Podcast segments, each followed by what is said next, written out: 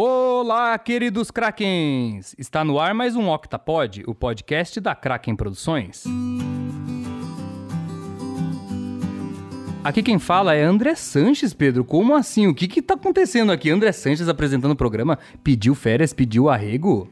É, é muita coisa na cabeça. Essa pandemia aí me deixou num estado de, de choque. Muita coisa na cabeça, isso é interessante você falar, porque hoje o programa tem alguma coisa a ver com muita coisa na cabeça. Porque a gente tá aqui com a nossa convidada super especial, Letícia Camolese. Ela é criadora de conteúdo digital, graduanda em psicologia, formação em terapia cognitivo-comportamental e criadora. Não, eu tô lendo de novo, é que eu tava lendo o Instagram dela aqui, gente, então desculpa. Mas, gente, ela vai falar pra gente um pouquinho sobre isso que o Pedro falou, esse problema que ele está na cabeça neste momento tão caótico, antes, depois, durante. Vamos deixar um pouquinho a convidada falar, né? Porque só Por favor, né, André? É, tá. desculpa, desculpa, desculpa. Então, ah, Letícia, fala o que você quiser sobre você, sobre. O que, eu falo? Ai, fiquei travada. Oi, gente. É, meu nome é Letícia. Bom, eu sou produtora de conteúdo digital. É, eu sou graduanda de psicologia. Faço Mackenzie, estou no nono semestre. Eu faço é, pós-graduação em terapia cognitiva. E eu trabalho atualmente com o meu Instagram e também falando um pouquinho sobre ansiedade, organização e sobre clareza mental, que foi o que o Pedro falou, um pouquinho sobre esse caos que a gente está passando ultimamente. E a gente vai discutir um pouco disso hoje no podcast. Fala sobre. Qual que é o link do seu. Não é link que fala, né? É, Qual Seu que é o- arroba. É, seu arroba do Instagram pro pessoal seguir lá também. Gente, é muito interessante o Instagram dela. Sigam lá. Meu arroba é arroba Letícia Camolese Psi. Ah. Então, me sigam, tá, gente? Sigam lá que é muito Só um interessante. pouquinho. Mas é sério, ela posta bastante coisa interessante. Você esqueceu de soltar o Kraken. Ah, é verdade. então, sem enrolar o segundo a mais, soltem o Kraken. É, apresentador sem experiência é isso. É mais ou menos. Faz parte. Então, só pra começar aqui o tema, é, Letícia, como que tá sendo pra você a quarentena em si, né? Vamos dizer assim, porque pra cada um tá sendo uma experiência única mesmo, esse momento tão caótico. Eu acho que faz algum tempo já, né? Agora a gente tá batendo quanto? Seis meses, sete meses de quarentena, quase? Pelo menos. Mais de Então, mais de sete? Mais de sete já. Eu acho que a gente já passou por vários estágios. É, a gente teve algumas partes de luto, né? A gente pode dizer, nessas fases da quarentena. Então, eu acho que é importante a gente citar que são vários sentimentos né, associados a isso. Eu acho que no começo eu fiquei muito com medo do que ia acontecer, então eu fiquei muito ligada nas notícias. É, eu ficava todo dia olhando como ia ser, se eu ia voltar para a faculdade logo. Eu tô no meu último ano, então para mim foi uma decepção. tipo, me jogaram um balde de água fria e eu sentei dentro do balde e fiquei lá, né? Esperando. O que, vai acontecer agora? O que, que eu vou fazer? Como eu vou cumprir meus estágios? Foi bem decepcionante para mim. Eu realmente fiquei um pouco sem chão e eu sinto muito que esse fluxo do que, de tudo que aconteceu me fez parar e refletir qual é o meu lugar no meio de tudo isso, sabe? Foi aí que eu comecei o meu Instagram. Eu percebi que eu precisava falar para os outros o que eu estava sentindo e tentar trazer isso de uma maneira fácil. Então eu comecei falando de ansiedade, que é uma coisa que eu vivo muito. Então eu contei um pouquinho como foi a minha e como é, né, o meu problema com ansiedade, como eu vivo com ansiedade, como eu arranjei formas de lidar com ela é, da maneira mais funcional possível. Eu abro muito, eu me abro muito com o pessoal lá no Instagram. Eu venho me permitindo ser cada vez mais eu e mostrar que as pessoas não precisam estar bem o tempo todo. A quarentena veio muito para mostrar isso e mostrar que a gente precisa falar sobre psicologia de um jeito acessível. A gente trata a ansiedade como se fosse frescura. Não, não é frescura, é uma doença. E muitas vezes a gente precisa olhar para ela e para a gente com um pouquinho mais de compaixão, né? Então eu acho que a quarentena deu esse olhar pra gente de parar e ter que olhar para si mesmo. No momento que você ficou em quatro paredes com você mesmo. Ou com qualquer outra pessoa da sua família. Porque vocês dois estão aí desse lado e eu tô sozinha aqui. Gente, com quem que eu vou falar se não for comigo mesma? Em relação aos meus pensamentos, em relação a entender o que está acontecendo. Tiveram várias fases e durante essas fases a gente foi entendendo e se organizando da maneira que a gente conseguia, sabe? Você citou duas coisas, né, que eu notei aqui: autorreflexão e esse fluxo aí de notícia, como vai ser no começo, a li- lidar com ansiedade, vamos dizer assim. E eu tenho dito que, assim, eu tenho visto muito que todo mundo que eu conheço esse negócio da autorreflexão, todo mundo tem parado e, e, de alguma forma mudado alguma coisa nesse período. O pessoal parou e falou assim: não, é, e coisas extremas do tipo, não vou mais seguir esse ramo de profissão, não vou mais fazer isso, vou mudar isso na minha vida, vou começar a fazer exercício, vou... Por quê? Porque realmente talvez esse impacto desse momento todo faz as pessoas olharem para si e falar, o que, que eu tô fazendo da minha vida? Eu não preciso nem... é só repetir o que você falou, sabe? Autoreflexão no sentido de é, mudar algumas coisas no jeito de pensar e lidar com a ansiedade. Eu também no começo via muita notícia vi as estatísticas de como tava agora, eu falei, gente, eu vou ficar louco se eu ficar nessa. O engraçado é que vocês estavam falando isso e para mim, assim, foi a mesma coisa, só que eu antecipei um pouco tudo isso. Porque eu tava numa fase muito depressiva, tinha acabado de sair da faculdade, sem emprego, etc. E eu me vi nesse momento quarentena por causa de uma certa depressão. Eu tava só no meu quarto, não fazia mais nada que isso. E engordei, engordei um monte e acabei tendo que me submeter a uma cirurgia bariátrica. E o que logo depois começou a pandemia. Então foi um momento que já era para eu ficar de molho por causa da cirurgia e começou um negócio que todo mundo ficou de, de molho junto comigo. Então assim, eu acabei antecipando esse negócio de dessa autorreflexão, de olhar para mim e conversar comigo mesmo. Foi exatamente isso que vocês estavam falando, só que um pouco antes de começar o vírus. A gente sempre fala em estágios do luto. A gente passa por negação, que é quando a gente fala, ah, tá tudo bem, né? Não é comigo, é muita bobeira, daí a gente passa pela raiva, que é tipo, não é justo, eu faço tudo certo, é, você que é culpado, eu não sou culpada por causa disso, daí a gente passa por uma depressão, que é tipo, o mundo perdeu a cor, eu odeio tudo isso que tá acontecendo. Daí a gente barganha. Tipo, se eu faço isso, eu, eu preciso ganhar tal coisa. Então, uhum. se eu tô em casa, eu preciso é, que esse vírus acabe, eu preciso que isso dê certo. E daí a gente aceita. Então, tudo vai dar certo. Mas eu acho que esses estágios do luto que a gente está passando estão sendo muito ainda superficiais, sabe? A gente ainda oscila muito entre eles. Então, o que vocês estavam falando, é, eu vejo muito nos pacientes que eu atendo na faculdade que eles relatam isso, sabe? Eu vi, eles vivem entre esses estados do luto e eles vivem cada dia em um. Então, um dia eles estão aceitando, mas no outro eles estão com muita raiva.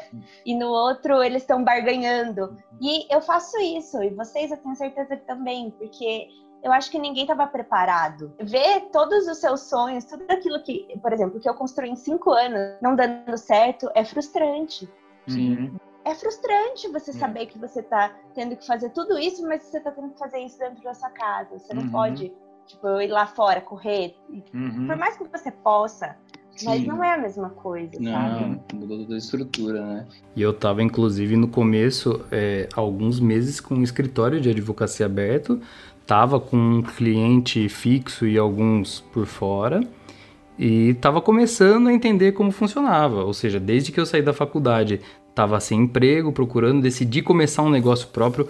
Foi difícil para falar, meu, vamos começar alguma coisa, porque você tem que empreender, né? E aí eu comecei isso daí, quando eu comecei a entender um pouquinho como funcionava o esquema, eu falei, nossa, esse escritório é assim que funciona, é assim que eu tenho que falar com o cliente, é assim que eu tenho que... Pum, caiu isso daí. E aí eu falei, nossa, aí eu perdi cliente, foi pro zero, fechei a sala porque eu não... Eu falei, vou ficar arcando com custo, sabe, vai dar prejuízo. E ainda enveredei e foi 100% pro outro lado que era o lado mais do sonho que eu fui para fotografia, a produção de vídeos aí, que é o que a gente faz hoje, né?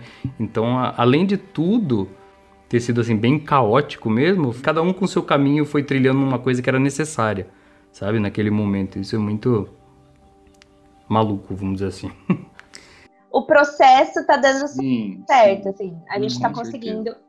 Talvez não da maneira que a gente queira, talvez uhum. não do modo que a gente queira, mas que a gente conseguiu controlar é, por meio de algumas técnicas ou por meio de algum, algumas outras formas de pensar, de agir, conseguir chegar nos nossos objetivos. Por mais uhum, que você não tenha sim. isso tão claro antes, talvez tenha vindo agora para te ensinar alguma coisa, sabe? Você falou aí da, da ansiedade que você tinha que lidar no começo e tal. Como que você lidou com essa ansiedade? Porque você falou que a gente tá junto aqui, é, tudo bem, a gente tá junto, mas a gente às vezes também fica meio que separado de cômodo, porque também ficar o dia inteiro junto é a mesma coisa que ficar o dia inteiro sozinho, sabe? É, é também para ficar louco. Cada um achou sua forma. Eu achei algumas formas legais de alguns rituais, como aplicativo de meditação, você teve alguns, é, como eu disse mesmo, rituais, algumas formas de lidar com isso? Eu sempre tive ansiedade, então para mim é, foi um pouco mais fácil, eu acho, porque eu já tinha algumas ferramentas que eu aprendi né, na psicoterapia, então eu consegui arranjar outras formas de con controlar ou até contornar, eu acho que seria melhor, é, essa experiência que eu estou passando. Eu uso algumas técnicas de respiração, é, eu faço alguns tipos de relaxamento, mas também eu acho que é muito importante a gente salientar. Eu, como estudante de psicologia, preciso falar da importância da psicoterapia, claro. é, principalmente agora. O online, eu demorei muito, eu passei os primeiros seis meses da, da quarentena sem ir para terapia. Eu me negava, eu falava, não, nada é como estar tá fisicamente uhum. na terapia nada é como encontrar cara a cara, presencialmente. Eu não vou, eu não preciso. Psicóloga, quase psicóloga falando isso. É minha função aqui falar, não, gente, é necessário. Depois eu dei o meu braço a torcer e eu falei para mim mesma, eu falei, não, eu preciso. Até que eu comecei, eu voltei, né, para psicoterapia. É, então eu faço acompanhamento para lidar com isso Hoje em dia eu não uso medicação, mas eu usei medicação para ansiedade por muito tempo, muito tempo. E eu consegui algumas técnicas de organização, né? Que eu falo muito disso no meu Instagram, gente. Sim, sim. É tipo, 99% do meu tempo eu falo de técnicas de uhum. organização. Porque realmente mudou minha vida. Eu vi algumas coisas no seu Instagram sobre pro... Meu Deus do céu, olha a ansiedade aí. Procrastinação. Pronto, agora melhorou. Eu vi algumas coisas sobre isso e eu achei muito interessante porque é uma coisa que o ansioso tem muito. Eu me identifico muito aí com a parte do ansioso, né? E isso foi bem legal. Eu lembro, inclusive, que você falou das técnicas e tal, e todo mundo tá passando mais ainda isso agora, né? Não só o ansioso, não. Eu acho incrível isso, porque quando começou a quarentena, eu não sei se vocês perceberam isso, mas o meu Instagram era uma coisa assim. Ah, eu vou ler 15 livros. Eu vou fazer atividade física todos os dias uhum. eu vou é, aprender a falar japonês, uhum, eu sim. vou fazer tudo que eu não faço os 365 dias do ano. Aham, uhum, tá bom. talvez, talvez na primeira semana aconteceu, mas. Não, tipo, as pessoas elas ficaram tipo, desesperadas, né? Elas viraram, nossa, gente, eu nunca vi aquilo na minha vida. Elas viraram musas fitness no meu Instagram, elas viraram, tipo, embaixadoras das dietas, não sei o quê. Porque. E parecia que só eu não fazia nada. Além de olhar o Instagram. é, exatamente. Além de olhar o Instagram. Parecia que eu ficava 24 horas por dia, assim, rolando uhum. meu feed e vendo como as pessoas eram felizes e eu não fazia nada da minha vida Sim. e eu tava decepcionada com a minha faculdade. E daí eu comecei a ler muito e eu comecei e eu caí num artigo que falava assim: o quanto a procrastinação aumentou na quarentena. Eu falei, não é possível, porque as pessoas do meu Instagram, é. gente, as pessoas do meu Instagram estão falando seis idiomas. É impossível que elas estão procrastinando as coisas. E daí eu fiz essa pesquisa lá no meu Instagram. Eu, eu coloquei lá, você conseguiu fazer as coisas que você se propôs no começo da quarentena? Não. E tipo, 90% das pessoas responderam não. E daí eu falei, agora eu tô entendendo. Uhum. Peguei quanto vocês. Mais... É, tipo, quanto mais tempo a gente tem, menos a gente faz. Sim. Sim. E quanto mais a gente faz, mais a gente faz. E daí eu comecei a estudar mais sobre isso. E realmente eu vi que a procrastinação gera um hábito. É, a procrastinação é um hábito, né? Existem coisas diferentes e as pessoas não conhecem a diferença entre postergar e procrastinar. Então, a diferença básica entre os dois é a postergação, ela não necessariamente vai interferir na qualidade do que você vai fazer. Então, você pode, eu, por exemplo, postergo todos os dias escrevendo meu TCC. Mas isso não isso não acaba, isso não, não tem uma influência direta na qualidade da minha escrita. Uhum. Mas a procrastinação, sim. Você, você deixa para fazer aquilo no último minuto. Então, isso acaba virando um hábito. As pessoas que elas procrastinam, elas vão procrastinar. Então, uhum. elas começam procrastinando tarefas chatas.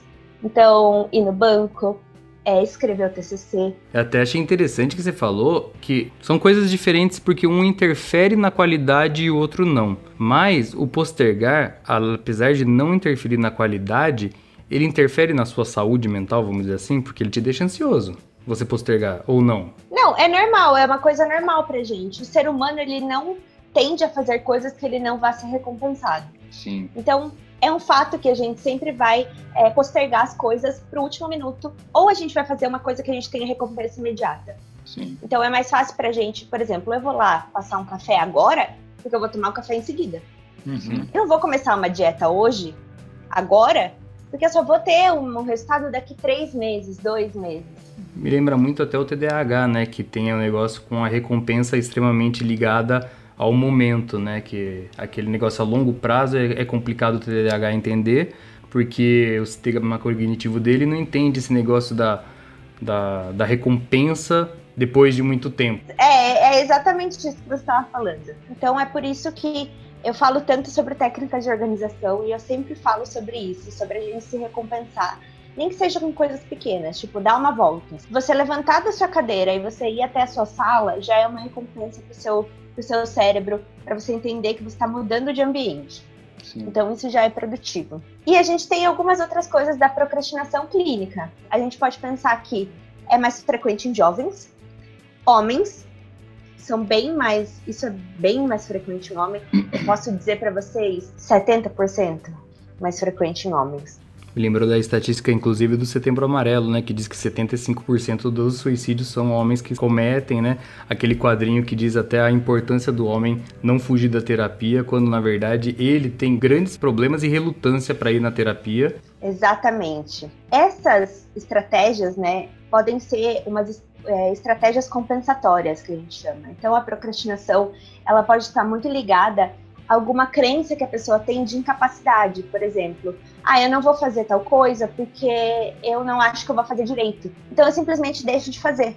Por isso que homens tendem a fazer mais, é, tendem a procrastinar mais, porque eles têm mais esse problema. É, e também tem muito a ver com impulsividade. Então, pessoas que são mais impulsivas, elas tendem a procrastinar mais. Então, tem uma frase que é: Não estou procrastinando, é, estou ocupado fazendo coisas que eu não preciso para evitar aquilo que eu realmente deveria estar fazendo. É. É exatamente isso. É a vida de um procrastinador, né? Pode pensar em procrastinadores evitativos, que são aqueles que têm medo de fazer alguma coisa mal feita, então eles fogem do fracasso ou da imperfeição, que aí as mulheres entram mais. Que são aqueles que têm padrões de exigência mais altos, que são padrões de ansiedade, tem aqueles que são os padrões de buscadores de excitação, então, ai, trabalho melhor sob pressão. É, Uhum. ai, me sinto energizado Uhum. pela pressão. Tipo, umas coisas bem. Vou fazer de última hora, sabe? Uhum. Então, eu sei que eu tenho que entregar meu trabalho amanhã, então eu vou começar meia-noite, sendo que eu tenho que entregar meio-dia, sabe? Umas coisas bem. é, Ai, a pressão vai me fazer produzir. Os Sim. procrastinadores indecisos, que eles têm medo de tomar uma decisão, então eles ficam à mercê do mundo, então vai que você toma uma decisão por mim, e daí eu tenho alguém para culpar, sim. sabe? Então eles têm uma atitude muito compensatória. Mas uma- um fato muito interessante é que as pessoas que procrastinam, elas tendem a procrastinar absolutamente tudo. Tipo, é, se vocês combinarem comigo de, de almoçar, e eu sou uma, uma pessoa que procrastina, e a- e eu posso ir no meu restaurante favorito, eu vou chegar lá atrasada. Uhum. Não importa. É, eu vou esperar para me atrasar? É meio que automático Sabe? seu já, né? Faz parte do seu É, o meio que comportamento. aquela pessoa. É, o meio que aquela pessoa funciona. Ela, Sim. ela se adaptou toda para funcionar daquela maneira. Uhum. É engraçado que você comentou também sobre o fato de afetar mais homens e também aquela parte que você falou de a falta de confiança, vamos dizer assim, no, no seu potencial. E quando eu comecei a mexer com isso, eu tinha isso em relação ao resto das coisas, mas como isso era uma coisa que eu gostava muito, eu falei, não, isso eu acredito no meu potencial, então eu vou atrás. E aí eu comecei a ver uma mudança no meu comportamento em relação não a só procrastinação, mas em relação também à determinação, sabe? De falar, não, eu vou com mais unhas e dentes nisso daqui do que eu costumo ir nas coisas, porque eu sei que eu, sabe, nisso eu me garanto, vamos dizer assim. E aí eu comecei a caçar de uma forma melhor é, os afazeres desse ramo, vamos dizer assim. sabe? E aí eu vi muita diferença quando você tá focado numa coisa que você tem confiança e quando você não tá focado porque você não tem confiança naquilo. É muito engraçado, porque é a mesma pessoa, só que só as situações que mudaram. Isso é a quebra do ciclo. Então é basicamente isso que a gente tem que fazer com uma pessoa que procrastina, por exemplo, mostrar que existem ambientes que talvez ela não esteja tão confortável, Sim. mas que a partir do momento em que ela vai começar a desenvolver uma atividade, ela pode ser recompensada e ela pode começar a se sentir mais confortável e Uhum. desenvolvendo essa autoestima e essa autonomia. Tecnicamente, então não existe uma pessoa errada, existe um ambiente errado para essa pessoa, né? Eu acho que nem, nem o ambiente errado, eu acho que Sim. existe o modo da pessoa funcionar, sabe? A gente Sim. realmente acredita que não é a situação, mas sim a interpretação. Uhum. Então a pessoa ela interpreta algo é, de uma forma e isso acaba é, sendo uma característica dela mesmo, acaba sendo uma crença e ela acaba levando isso para todas as dimensões da vida dela. Então cabe a gente chegar nessa crença e, e meio que remodelar ela, Uhum. para ela ver que existem formas funcionais da gente usar essa crença. É que nem você tava falando de hábitos aí, inclusive você citou o exemplo do, do horário. Eu sou uma pessoa completamente ao contrário disso. Eu, pra mim, se eu tenho um negócio marcado às três, eu tô pronto às duas pra chegar às duas e meia. Então, assim, e ao mesmo tempo, cabe a falar que é procrastinar, porque eu penso que eu estando duas e meia lá, eu sei que a pessoa não vai estar às três lá e eu acabo me ferrando sozinho, porque eu fico, puta, eu vou ficar meia hora aqui esperando uma pessoa que não tá nem aí pro horário e eu continuo fazendo a mesma coisa e a mesma coisa sempre. É porque isso te dá a paz mental, vamos dizer assim, de ser como você acredita certo, né? Tá pronto já uma hora antes, porque não vai se atrasar, enquanto o outro. É Tá o contrário, ele tá em paz de se trocar na hora porque ele não vai perder nenhum segundo, vamos dizer assim, né? Não, vou sair na hora essencial. E porque as pessoas não acham que outras pessoas fazem isso, né? Sim. Uhum. Porque o comum, né, não é as pessoas serem adiantadas, é as Uhum. pessoas serem atrasadas. Mas as Uhum. pessoas, tipo, elas estão tão acostumadas a viverem é, assim, né, no jeitinho brasileiro, né? Tipo, fazer as coisas é, meia boca ou chegar em cima da hora, que elas não estão acostumadas a, a ter compromissos, a fixar os horários. Então eu também sou essa pessoa que chega mais cedo. Você falou um negócio aí que, que me fez pensar em outra coisa. Você falou, ah, o normal das pessoas nem sempre é chegar na hora, etc e tal. E aí eu lembrei daquele negócio de, de, da individualidade. A gente tem muito também de achar que o mundo funciona exatamente como é na nossa cabeça. Sabe? Cada lugar é um lugar, cada pessoa é uma pessoa, cada tradição e cultura é uma cultura. Às vezes, sabe, num, país eles comem uma coisa que a gente acha absurdo e etc e tal. Tô viajando, mas enfim. O que eu quero dizer é o seguinte: cada um tem o seu individualismo. Essa introspecção que a gente falou lá no primeiro bloco foi muito interessante porque gerou essa vantagem de cada um olhar para dentro e tirar o melhor de si. E agora, nossa, eu vou encerrar até meio pessimista, porque o lado ruim, eu acho que foi que, na minha visão, as pessoas estão mais individuais esse ano. Elas estão mais egoístas, de uma certa forma, porque essa individualização delas fez elas olharem para dentro, mas ao mesmo tempo serem mais egoístas por estarem olhando para dentro. Nossa, nada a ver com psicologia agora, tá? Eu vou falar o que veio na minha cabeça. Perfeito. Eu acho que sim e não. Aham. Eu acho que depende. A, a pergunta. Então é direito, se frase- depende é direito na psicologia. É, eu acho que é a frase perfeita do psicólogo. Depende, depende do ponto de vista. Sim, as pessoas tendem a se tornar cada vez mais egoístas e cada vez mais centradas em, em si mesmo, né? Mas eu acho que a gente está vendo também um grande movimento, principalmente nas redes sociais, de mostrar para os outros que a saúde mental importa. Voltando para esse ponto, sabe? Que a gente precisa sim falar disso, que a gente precisa sim começar é, a se movimentar e começar a olhar para o outro e começar a enxergar o outro como ser humano, coisa que muita gente não fazia. Então eu acho que depende muito do ponto de vista. As pessoas mais jovens elas vêm também expandindo o olhar para isso. Ó, você me deu aí uma, uma visão que me fez mudar de ideia agora, porque eu falei que as pessoas estavam sendo mais egoístas e isso era ruim. Porém, esse ruim talvez seja a longo prazo bom, porque às vezes é um ano de respiro que faz as pessoas serem mais egoístas e introspectivas, que vai servir para daqui para frente assim, vamos olhar pro outro então? Melhorar o que tem para melhorar e aí daqui para frente começar também a pensar no outro porque isso é importante. Então aí talvez seja uma visão otimista do que eu tava tentando fazer pessimista. Eu falo que o dia que eu deixar de acreditar na humanidade, eu deixo de ser psicóloga. Uhum, Então- Com certeza. Eu sempre vou acreditar no ser humano.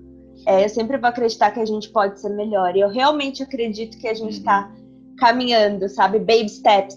Eu Uhum. acredito em baby steps. É, esse ano eu, eu pude ver exatamente isso que você falou. A individualidade, mas também é, o todo. Uhum. Eu acho que a gente desenvolveu muitas formas de ajudar o outro. Eu vi muitas campanhas para a gente tentar ajudar. Eu vi muita o pessoal da psicologia, principalmente, se unindo muito para ajudar quem não podia. Agora, é, a Uhum. receber cuidado, é, a ouvir, sabe? Então, eu vi muita coisa legal que talvez as outras pessoas que tivessem em outras áreas não conseguiram ouvir, Sim. Uhum. sabe? Mas eu acho que a gente está indo. Eu não vou desistir.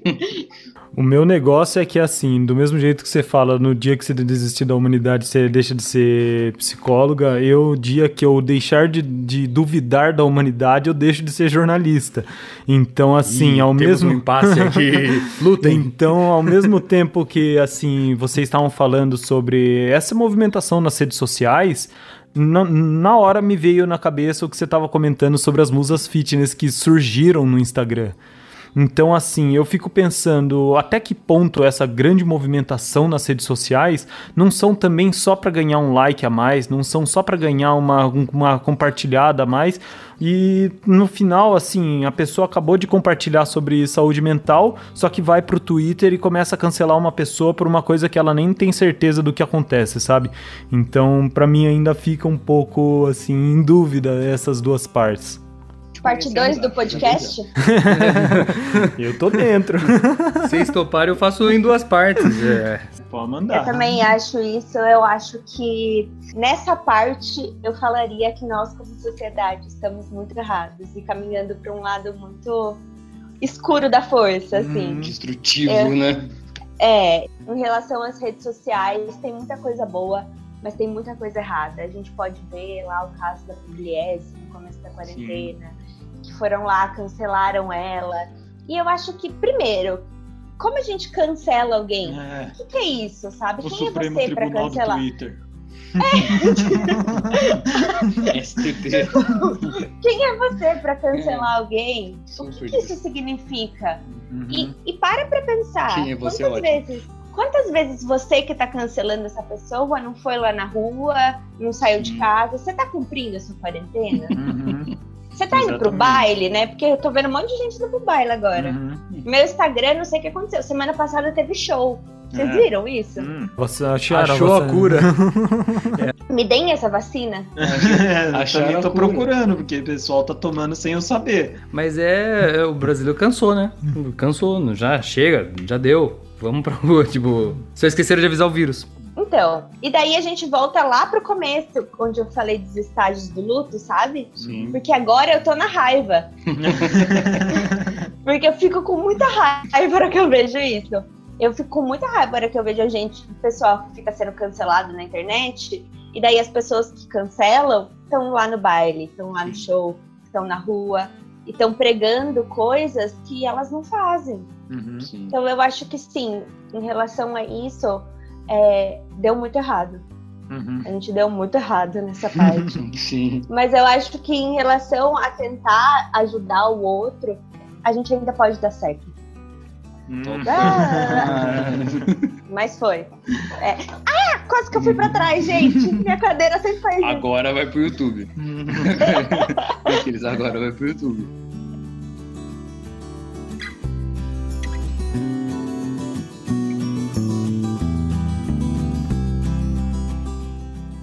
Pera, pera, pera, pera, pera aí, pessoal.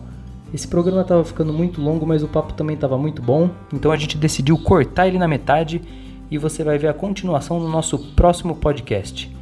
Se você curtiu, compartilha e continua aí para a parte 2. Valeu!